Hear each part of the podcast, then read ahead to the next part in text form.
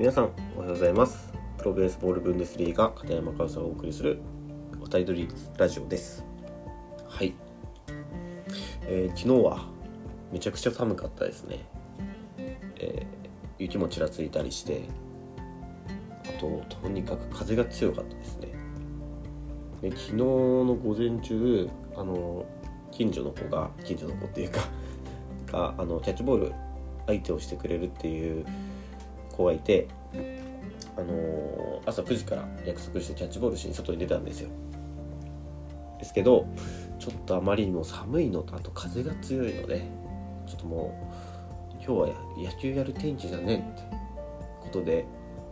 えー、まあ、頑張ってキャッチボールしてちょっとコロ取りコロ取りというかハンドリングをちょろっとやって頑張って、えー、30分で切り上げてきました。30分でもまあ結構粘ってやった方なんですけどせっかく来てもらったんで申し訳ないですし。けどやっぱりちょっと今日はちょっと野球やる天気じゃねえっていうことで申し訳ないですけど、えー、30分で切り上げて、えー、帰ってきました。でまあまああのー、ね今週先週と結構動いてるしまあこういった天候もあるからまあそういった時はもうパッと切り上げるのも大事かなと思ってっていう風に気持ちも切り替えてね、えー、さっと練習は終わったわけなんですが、えー、今ってそんな風なあのー、天候だったりそういった要因で外で思う思い通り練習できない日ってあったりするじゃないですか。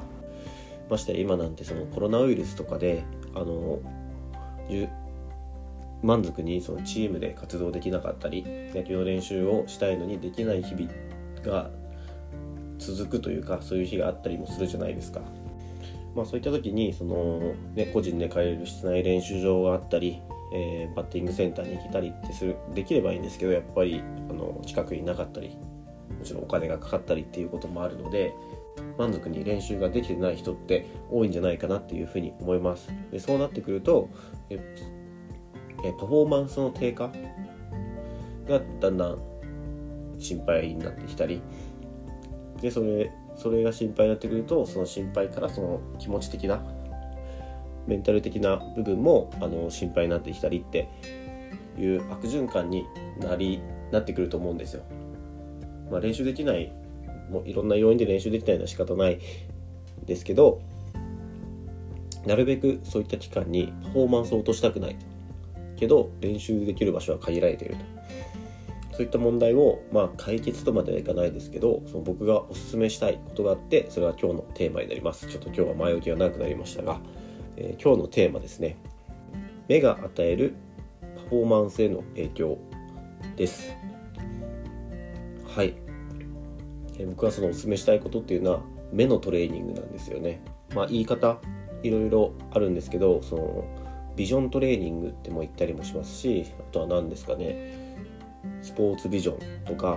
まあそういったいろいろ言い方あるので、まあ、目のトレーニングっていう調べ方をしても出てくると思います。で、えー、これあの僕がそのいつもお願いしてるトレーニングあの塩乳トレーナーってずっと3年くらいかもお願いしてるトレーナーさんがいるんですけど、えー、そのトレーナーさんにお勧めされて始めたのがその目のトレーニングで、まあ、目が与えるそのパフォーマンスの影響ってすごい大きくてあの本当にやってほしいんですけどその目をつぶって両目をつむった状態で片足立ちをしてみてください。これだけで多分分かる人は分かると思うんですけどバランスを取るのがすごく難しいんですよね。自分では本当に見えてるか見えてないかだけなのにもうバランスを取るっていうのがもう本当に難しくなってくるんですよねそれだけ目を開いてるだけであのバランスを取ることの補助っていうことを目ってやってくれてるんですよね。でもこれはそのバランスっていう部分でお話しましたけどじゃあこれは何を意味するかっていうとその見るっていう能力を上げるとパフォーマンスの向上につながるということです。で逆にその見るっていう能力が落ちていくとパフォーマンスの低下にもつながるということにもなりますね。であの野球って、まあ、いろんなスポーツそうですけどキュウリとか特にそうですけど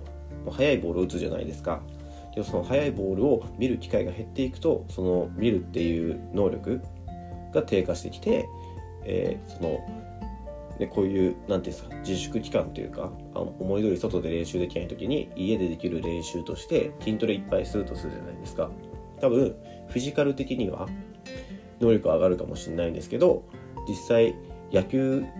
のバッティングとしてパフォーマンスをがあの上がっているかって言ったら必ずしもそうとは限らない。それはフィジカルは上がったかもしれないけどその実際にボールを追ってバットとボールを当てるための技術の補助をする目目の能力見るっていう能力が落ちてしまうとそれはあの直結したその野球というバッティングという能力のパフォーマンスを上げることにはつながらないと思うんですよ。けどあんまり目のトレーニングをしようって思わないじゃないですか。でもこういう時こそ目のトレーニングって積極的にしとかないと一番その能力の低下を感じる部分だと思います。なかなかね筋トレとかは割と簡単にできるしやりやすいじゃないですか。トレーニングしようって思いついたらやっぱりちょっとフィジカル的なトレーニングを最初に思い浮かぶと思うんですけど目のトレーニングは知ってない。目がそのパフォーマンスにつながるっていうのを知ってないとやろうとも思わないですしあとはどうやっていいか分かんないっていうのもあると思います。なんでその目のトレーニングはぜぜひともやってもらいたいなと思って今日軽くねご紹介したいと思います。詳しいとこはねあの本当に調べてもらった方がいっぱい出てくると思うんであの調べていただきたいんですけどその僕がやったのはあのボールを2個両手で持って、まあ、野球のボールでも、まあ、家の中なら柔らかい方がいいかな。持ってそれをもう簡単に両手で同時にボールを上に上げて取る。もうこれだけでも結構難しいんですよね。慣れてくると目が慣れてくるとあのだんだん難易度が下がってくるんですけどそうなってくると、えー、例えば不安定なものの上に乗ってそれをやるとかあとは手を交差してみるとか、まあ、ちょっとアレンジを加えていくと難易度が、えー、高いまま保てますね。まあ、これがもう本当に一つの例ですけどあの僕がそのシオニューさんのところでお願いしているトレーニングではあのまあこれは道具を使うんですけどビジョンナップっていうそのビジョントレーニング用のスポーツビジョントレーニング用のメガネがあってそれってすごい点滅してるんですよね。あの点滅用の度合いがあるんですけど本当にメガネのレンズが点滅していてもう見にくい状態を作ってくれるメガネでそれは本当にその見る目目の見る能力にその負荷をかけることによって見る能力の向上を図るという器具でまあこれはあのちょっとそれもビジョンのアプリ調べてもらうとすぐ出ると思うんですけどそういったものを使うのもありですしなければこの間そのシオニュートレーナーから聞いたのはその眼帯眼帯をつけて例えば壁当てをしてみるとか、まあ、部屋の中で壁当てしにくかったらさっきみたいにボールを上に上げるだけでもいいと思いますし眼帯をつけることでいつもと違ういつもより、ね、片目を塞ぐことによってもう片方の目に負荷がかかると。そういったことでそのトレーニング見る能力のトレーニングにもなりますし、ね、もっともっと調べればいっぱいあると思うので、ぜひ調べてみてほしいんですけど、そんな風に、あの、結構、家の中で筋トレするスペースがあればできるようなことが目のトレーニングとして家でできるので、これは本当にあのおすすめです。ぜひやってください。これはあのパフォーマンスの低下の一つの原因だと思うんですよ。見る能力の低下っていうの。やっぱり前から飛んでくるボールを見ないとバッティングのタイミング取るのってやっぱ低下していきますしけどそれはグラウンドでしかやらないんですね基本的にみんな。その目のトレーニングしようって思わないじゃないですか。でもその野球の中もう野球じゃないです全てのスポーツの中でそのボールが動いてたり人が動いたりするのを目で追ってるっていうことはそれは目のトレーニングでもあるんですよ。でもそのスポーツから離れてその練習とかスポーツの現場から離れるとあんまり目をトレーニングしようっていう思考にはならないですし普段やってることが目のトレーニングだっていうことにも気づいてないんですよ。だから低下能力の低下見る能力の低下が始まってパフォーマンスの低下につながるっていうことはあるのでこれは本当にあのおすすめです。目のトレーニングやってみてください。はいじゃあ今日はその目見る能力があたりそのパフォーマンスについてお話ししてみました。これは本当にあのこういう時期だからこそやった方がいいトレーニングだと思いますしもちろんその体のフィジカル的なパフォーマンスを保つのも大事ですけど目もすごい大事な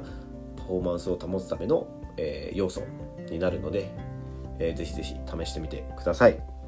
はい。じゃあ今日はこれくらいで終わっていきたいと思います。今日も最後までお聞きいただきお聞きいただきありがとうございました。